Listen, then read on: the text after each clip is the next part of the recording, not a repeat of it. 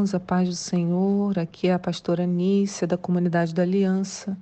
Hoje é dia 28 de julho do ano 2020 e a gente se encontra nessa manhã, uma manhã bonita. Você já olhou para o céu hoje, né?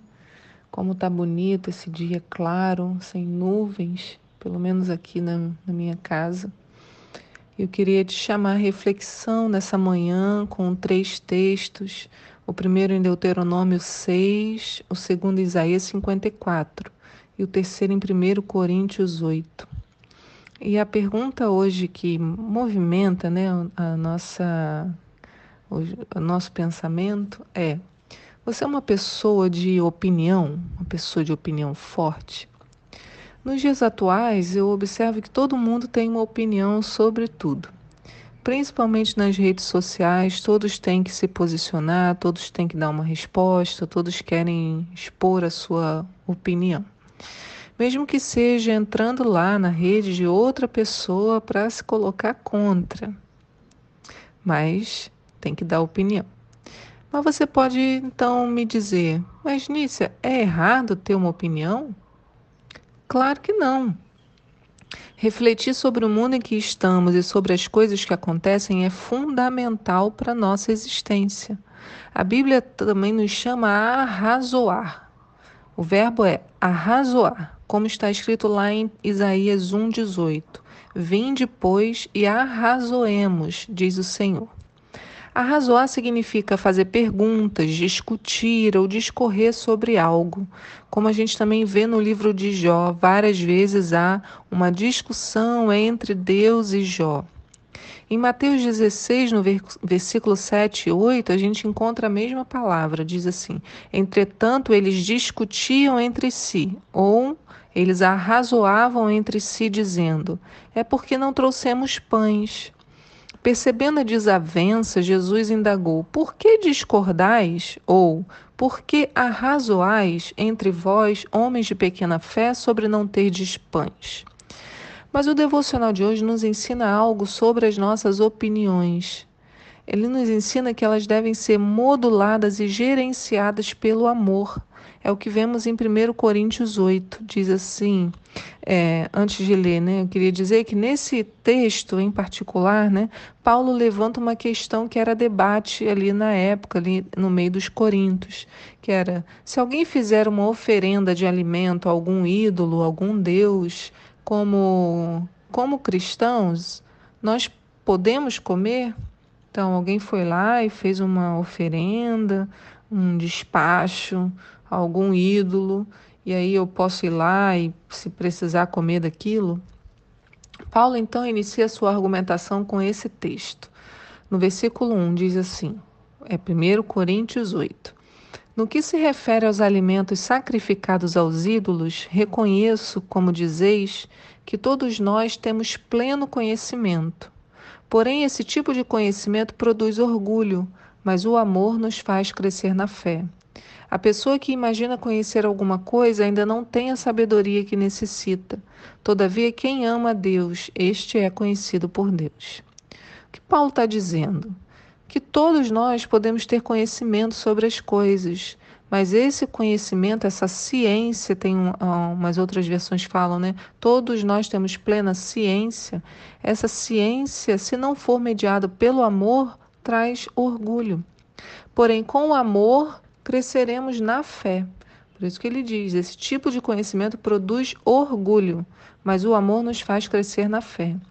Eu imagino a cena, aquele debate acalorado, né? E Paulo tentando dar uma orientação, mas todo mundo discutindo, vozes altas, até que eles se levantam dizendo: Mas todos nós temos pleno conhecimento. Como Paulo disse, né? Ele reconhecia, ele disse: Reconheço, como dizeis, que todos nós temos pleno conhecimento. Né? Então, Paulo reconhecia. Ele dizia, é como se ele dissesse assim: beleza, eu reconheço que vocês têm conhecimento, mas a falta de amor que vocês têm faz com que ainda sejam meninos na fé. Então, comparando conhecimento com amor, Paulo diz que o amor é mais importante. E olha assim, eu, eu é, sou uma pessoa que gosto do conhecimento, mas o conhecimento, né, ter conhecimento, ter estudo, não serve de nada se não tiver amor.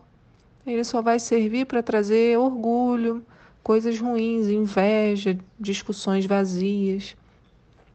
Paulo então vai desenvolver a argumentação sobre esse tema, concluindo essa argumentação de uma forma tão bela, assim, tão cheia de, de amor, que vai nos dar uma grande lição. Ele diz assim, lá no versículo 8: Ora, não são os alimentos que nos fazem aceitáveis diante de Deus. Não nos tornaremos piores se não comermos, nem melhores se comermos.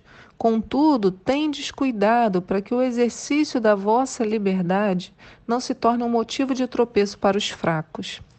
Eu amo muito essa frase, porque em termos em tempos, né, de que tudo pode, de toda a liberdade de ação e de expressão que temos diante de nós, Paulo nos dá essa frase: que o exercício da minha liberdade não se torne um motivo para o tropeço de alguém.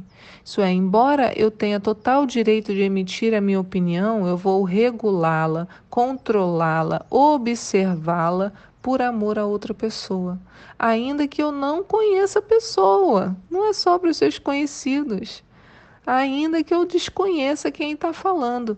Isso talvez possa incomodar os que têm opinião mais forte, porém é isso que a Bíblia nos ensina. Paulo continua no versículo 10. Porquanto, se alguém que tem a consciência fragilizada vir a ti, que tens este conhecimento, comendo à mesa no templo dos ídolos, não será induzido a se alimentar do que foi oferecido em sacrifício a ídolos? E assim, esse teu irmão mais fraco, por quem Cristo também morreu, é destruído pelo teu conhecimento.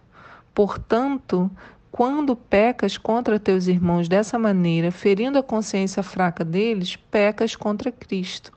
Concluindo, Paulo vai concluir: se o alimento que eu como induz meu irmão a pecar, nunca mais comerei carne, a fim de que não seja eu a causa do pecado dele.